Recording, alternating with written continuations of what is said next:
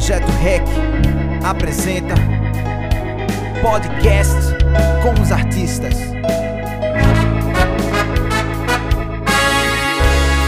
E hoje com vocês.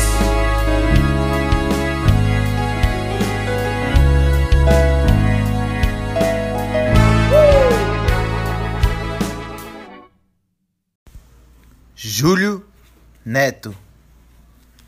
Estamos aqui agora com Júlio Neto, pianista daqui do Recife, Jaboatão, Pernambuco. Júlio, tudo bem, Júlio? Tudo ótimo, Leno. Um grande prazer estar falando com você. Para quem não sabe, é amigo meu, parceiro meu da música e pianista, praticamente um dos caras que, que eu me inspiro na música. Bondade sua, meu amigo. Olá. Eu, eu sempre pergunto, Júlio, é, a mesma pergunta inicial para todo mundo. E, e não vou deixar de fazer essa pergunta para tu também, que é a seguinte: quando você começou a se conectar de fato com a arte? No caso, a sua arte, a música.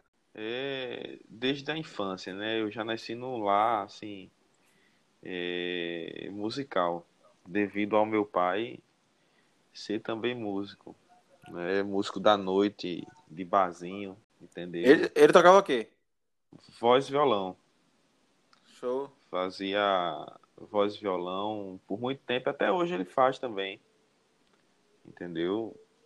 Aí o que me influenciou foi isso, foi meu pai vendo ele tocar violão na época, assim minha casa é, sempre foi cheia de instrumentos. Cheio de cabo, né? Cheio de cabo, cheio de mesa, cabo de solda, mesa de som. Sempre foi cheio disso, cheio de amigos também. Que dele que ele levava para lá para casa e aí minha forma de se, de se conectar foi essa assim eu não lembro é, o dia em nenhum momento, acredito que foi desde que eu nasci, né?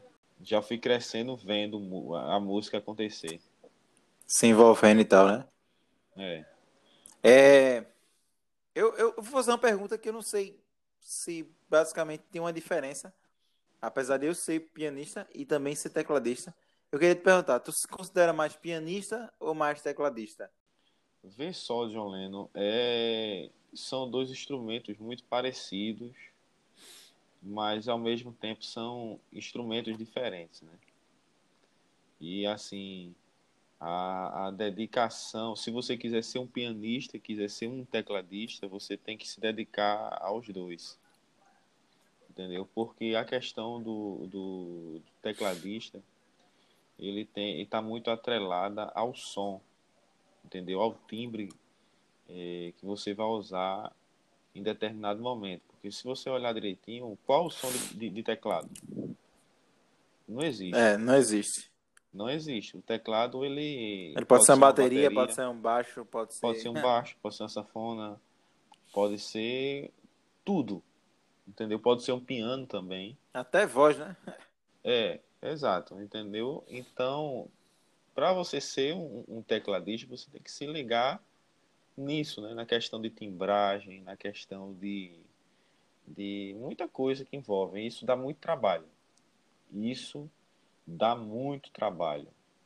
É, tanto é que a gente vê no cenário, eu acredito, eu, observo isso e converso com alguns amigos sobre grandes, grandes programadores que se dedicaram muito à programação do instrumento, mas não se dedicaram tanto a, a música em si, entendeu?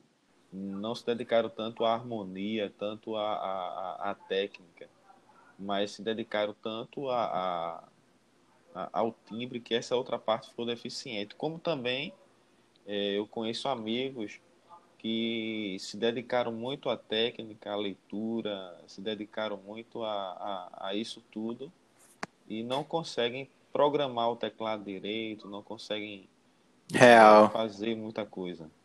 E para não fugir muito do assunto, eu é, nos últimos quatro anos por aí eu não tenho trabalhado tanto essa parte timbre.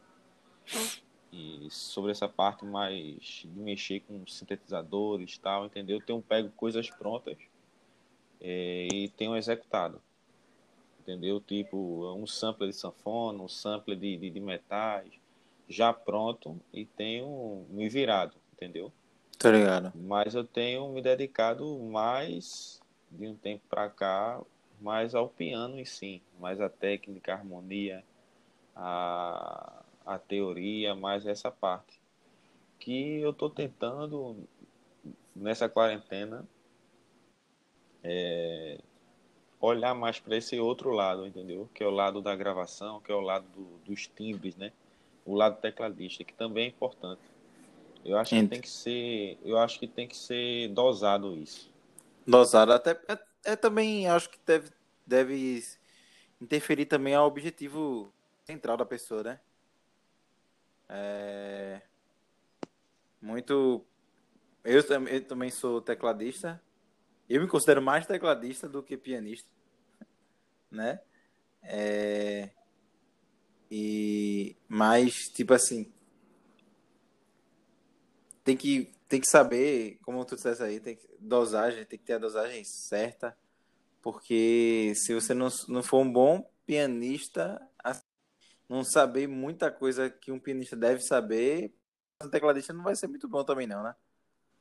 Depende, depende, porque assim, ao meu ver, depende do estilo de música que você for tocar. Ah, é verdade. Entendeu? Com certeza. Depende muito do estilo de música. Eu toquei muito, eu toquei muito em banda de brega. E tu já tocasse bandas assim, Júlio? Não, nunca toquei. Que, que, que tinha coisas fáceis de usar. Não tô menosprezando o ritmo nem nada disso. Mas era tipo coisa. Coisa que, que algumas pessoas podem achar assim que é como se fosse coisa infantil. Né? E, tipo, para uma criança aprender. Né? Entendi. E acho que quando a pessoa passa pro lado pianista, não tem muito esse dessa coisa, né? De... É, porque o pianista ele, ele é a banda, né? O pianista ele tem que pensar como o o solista, como a, o cantor, ele tem que pensar como baterista, ele tem que pensar como baixista, ele tem que começar, ele tem que pensar como um guitarrista, ele tem que pensar como a banda inteira. Entendeu? Ele ele tem que pensar em tudo, né? em todos os aspectos da, da, da música. Na hora que ele está tocando, né? na hora que ele está tocando. Já no caso, o tecladista de, um, de uma banda, ele vai acompanhar mais, entendeu? Dependendo do estilo, né? Ele vai acompanhar, ele vai trocar de timbre na hora certa, fazer um solo ali, entendeu? Mas muitas vezes, quando esse tecladista ele pega um piano, assim, o som não, não é legal, entendeu? Pela falta da técnica que um pianista precisa. Não que eu tenha uma técnica fantástica, não que eu seja um pianista, não, não, não me considero. Me considero como uma pessoa que está buscando evoluir e aprender a cada dia. Enfim, mas assim, a gente faz umas. A gente analisa as coisas, né? Eu mesmo gosto de pensar muito.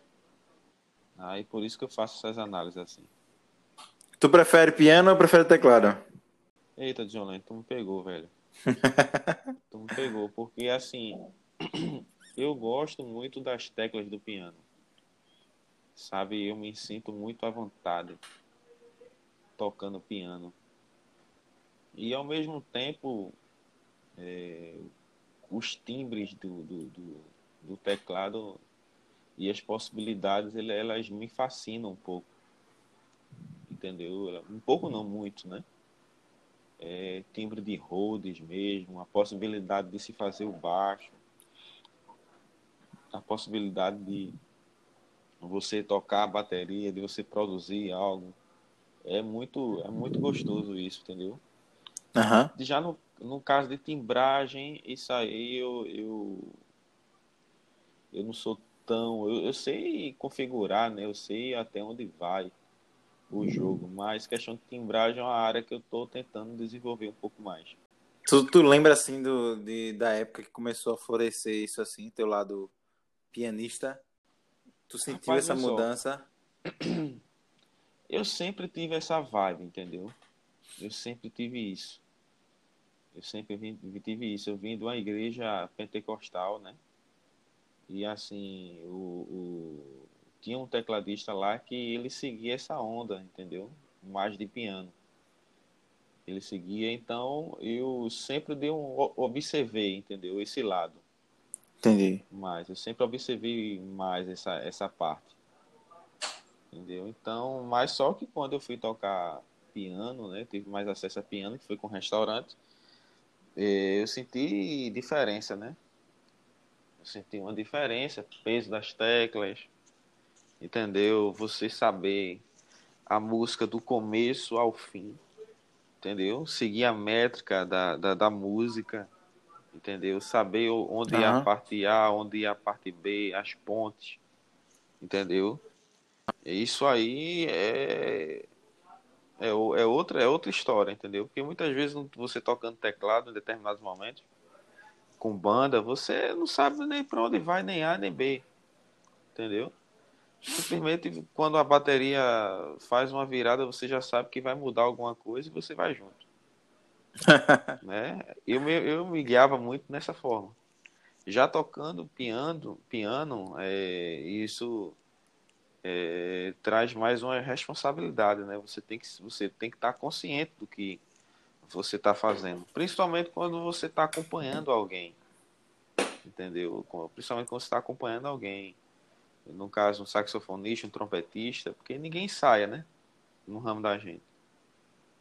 Que a gente toca em restaurante e tal, ninguém sai. Então a gente Verdade. tem que saber é, a métrica da música. Pra, quando chegar lá, todo mundo tá falando a mesma língua, né? E tá falando a mesma língua, para não dar nada errado. Mesmo que você seja acostumado a, a seguir na doideira, mas lá tem que fazer o, o máximo, né? É, tem que fazer o máximo, né? E assim, existem várias vertentes, né, para piano, né? Existem vários tipos de, de, de, de pianista, pianista clássico, pianista é, popular, tem um pianista que. Cada. Existem vários nichos, né? Vários nichos né? dentro disso tudo. O que tu gosta de ouvir, Júlio? Que te inspira assim para para música? John Lennon sempre foi um cara pegado à harmonia. Entendeu? Eu sempre fui um cara pegado, apegado à harmonia. É, talvez, com certeza, foi por ouvir muito na minha infância Chico Buarque, é, Djavan. Sempre curtiu isso aí? Sempre ouvi isso. Chico Buarque, Djavan, sempre ouvi Emílio Santiago, João Bosco muita bossa nova, é, muita, muita música brasileira, entendeu? Muita música brasileira. Então, desde quando eu comecei a tocar violão, era engraçado que eu tocava tudo com sétima maior, com nona, entendeu? Sétima uhum. com um acorde com décima terceira. Sempre meus acordes eram mais é, sofisticados, né? Porque eu comecei com, tocando violão. Porque eu tocava MPB, eu tocava esse, esse estilo de música, né? Aprendia de forma com, aprendia com meu pai, mas também tinha as revistinhas que na época que não tinha, a gente não tinha acesso à internet. A gente não tinha acesso à internet. Então era na revistinha, tudo era na base da revistinha. Então tinha um livro, Aquarela Brasileira, se não me engano, aí tinha as músicas de Tom Jobim, as músicas de é, vários cantores, entendeu? De bossa. Aí eu ia aprendendo os acordes. Eu ia aprendendo os acordes. Aí, aí sempre fui apegado a esse lado da, da harmonia em si. Entendeu? Da harmonia. E assim, hoje o que eu escuto, entendeu? Como eu gosto muito de música instrumental também, é, pianista brasileiro, um dos que mais me inspiram é César Camargo Mariano entendeu? É, César Camargo Mariano, é, do cenário brasileiro, é um cara assim que ele ele mudou tudo, né? A bossa vinha com um conceito, ele trouxe outro conceito e é, é incrível. Quem não escutou César Camargo Mariano, escute, cara. Escute a obra dele. E assim, tem outros também, outros pianistas também.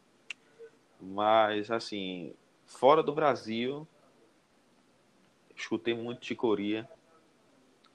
É, Ticoria, escutei Oscar Peterson, é, Kate Jarrett, esses caras, entendeu? Bill Evans. Tem, mas escuta até hoje, né? Escuto, escuto. Bill Evans, entendeu? Escuto muito isso. É, cenário brasileiro, Ivan Lins, é, isso, entendeu? Eu gosto desse, desse, dessa onda, desse tipo de música. Show. Assim, é, em meio a essa conversa aqui, tu pode até ter respondido já, de alguma forma, essa pergunta que eu quero te fazer agora. Mas o que tu julga ser mais importante na música? O que eu julgo o mais importante. Uhum. É, teria como especificar mais? Tipo, dinheiro, algo desse tipo. Tô dando dinheiro assim que eu pensei isso agora. Entendi. É, o que eu vejo de mais importante é você gostar dela. Entendeu? Gostar e tratar bem. Eu, eu, às vezes eu enxergo muito a música como uma pessoa. Se você tratar bem ela, ok. Se você tratar ela com cuidado, vão vir bons frutos. Se você tratar ela com desleixo, então ela você vai colher o desleixo. Entendeu? Então, o que é mais importante da música hoje é a questão de você gostar, você ter bom gosto, boas referências. Entendeu? Porque não adianta você ter o melhor professor, não adianta você, se você não gostar realmente, não tiver bom gosto. vou alfinetar aqui, não adianta você querer tocar Beethoven e escutar funk, né? É. É verdade. Tu já pensou assim em sucesso, Júlio? Algo John desse Lennon, tipo? Sucesso é algo é algo assim difícil, né? Porque assim, difícil em relação a assim, porque sucesso para mim é uma coisa, para você é outra. É, sucesso, entendeu? É entendo, algo muito individual. Para um sucesso é tá tocando com grandes cantores e para outro sucesso é conseguir tocar as músicas dele dentro do quarto e ele vai estar tá feliz do mesmo jeito. E tá em paz, né? Entendeu? Vai estar tá em paz do mesmo jeito. Mas assim, eu acredito que eu tô caminhando, tô, tô, tô seguindo a minha, minha caminhada. Eu não, não gosto de me cobrar muito. Entendeu? Eu não gosto de me cobrar muito, mas assim, é, não é que eu venha ser irresponsável de forma nenhuma, mas eu acredito que eu estou caminhando para algum lugar bom. Show. Já teve algum artista assim, Júlio, que tu pensou assim, vou ouvir aqui, mas não, não tem nada a me agregar e quando tu ouviu, tu mudou de ideia, tu começou a, a pensar de outra forma sobre aquele artista, no caso, sobre o pianista, sobre o, o cantor que tu ouviu? Joleno, para ser sincero, não, não recordo disso. Eu não recordo, não recordo disso. Dessa experiência. Tá difícil. Talvez se eu pensar daqui a um pouco eu tente lembrar, mas eu não, não você falou aí, Você falou aí alguns artistas que você indicaria, é, mas pode especificar três que tu diga assim, escutem, que vai valer a pena, vai mudar a vida de vocês? Ah, com certeza. É César Camargo Mariano, música brasileira, escute ele. César Camargo Mariano. Entendeu? Escuta esse cara. É... Se for piano, jazz, eu aconselho você a escutar é, Bill Evans e Oscar Peterson. Oscar Peterson. Que são dois estilos dentro do jazz diferente. Entendeu? Mas que vale muito a pena. Entendi. Você escutar. Já, é, agora vou, vou para outro lado agora. Tu, tu, se lembra assim qual foi a primeira vez que tu trabalhou profissionalmente, assim? Se foi muito novo, se foi já adulto com a, com a música? John Lennon, eu assim, com o traba trabalho real, o primeiro, a primeira grana que eu ganhei com música Pode ter ganhado cinco reais, já é trabalho já. Já é trabalho, né? Foi uma aula, cara, de violão que eu dei. Faz muitos anos, faz muitos anos. Eu não lembro, mas eu, eu lembro ali que foi o primeiro dinheiro que eu ganhei com música. Foi uma aula que eu dei. Foi um aluno que eu tinha, um vizinho, aí ele na época me pagou, não lembro quanto foi. Faz 15 anos por aí. E tu já participou de bandas? É... Ou já tocou por gigs? John Lennon, assim, eu sempre, eu nunca gostei de banda. Nunca gostei. Já toquei em banda já. Teu negócio Entendeu? é carreira solo. Teu negócio é igual. Não, não é nem carreira solo, mas eu digo assim, banda assim, que eu vejo que não tem que não tem futuro. Entendeu, John Lennon? Entendi. Que não agrega e que não agregue nada. Eu, eu acho que tem coisa que você tem que evitar. Mas assim, eu participei, tive, uma, tive a minha banda ali na adolescência, é, que a gente tocava, fez alguns eventos né, em, na época das sociais, que tinham ali em prazeres, em época de São João, essas coisas, aqueles eventos. Eu acredito que você lembra desse, desse período, né? Não lembro, não lembro. Pior que eu não, não lembro. lembro. Né? Mas tinha muito evento ali na quadra do Sandra Maria. Ah, sim, lembro, entendeu? lembro, lembro. Eu, eu toquei Tinha muito também. evento. Eu cheguei a tocar alguns eventos ali. Ah, lembro, agora lembrei. Eu também toquei. Alguns também. eventos. Participei de outras bandas também. Muita, muita coisa que eu já fiz. Agora, assim, projeto mesmo para carregar nas costas, tal, seguir, não. Mas a convite. Entendeu? Eu toquei muito assim. A convite mesmo. Já existia o projeto e as pessoas me chamavam. Mas para eu carregar nas costas mesmo, dar o sangue e dizer, ah, isso aqui vai, vai ser minha vida. Eu, não, nunca, nunca segui por esse caminho, não. Sempre fui preguiçoso em relação a isso. Tu tem algum projeto em mente, assim, que tem que para vender ao público? Ah, o projeto que eu tenho, John Lennon, é fortalecer é, a questão das aulas, né? Aulas online. Né? É um projeto que eu tenho de fazer um, um criar um método e colocar no Hotmart e atender um, um determinado público. Entendeu? Esse Show. é o meu projeto.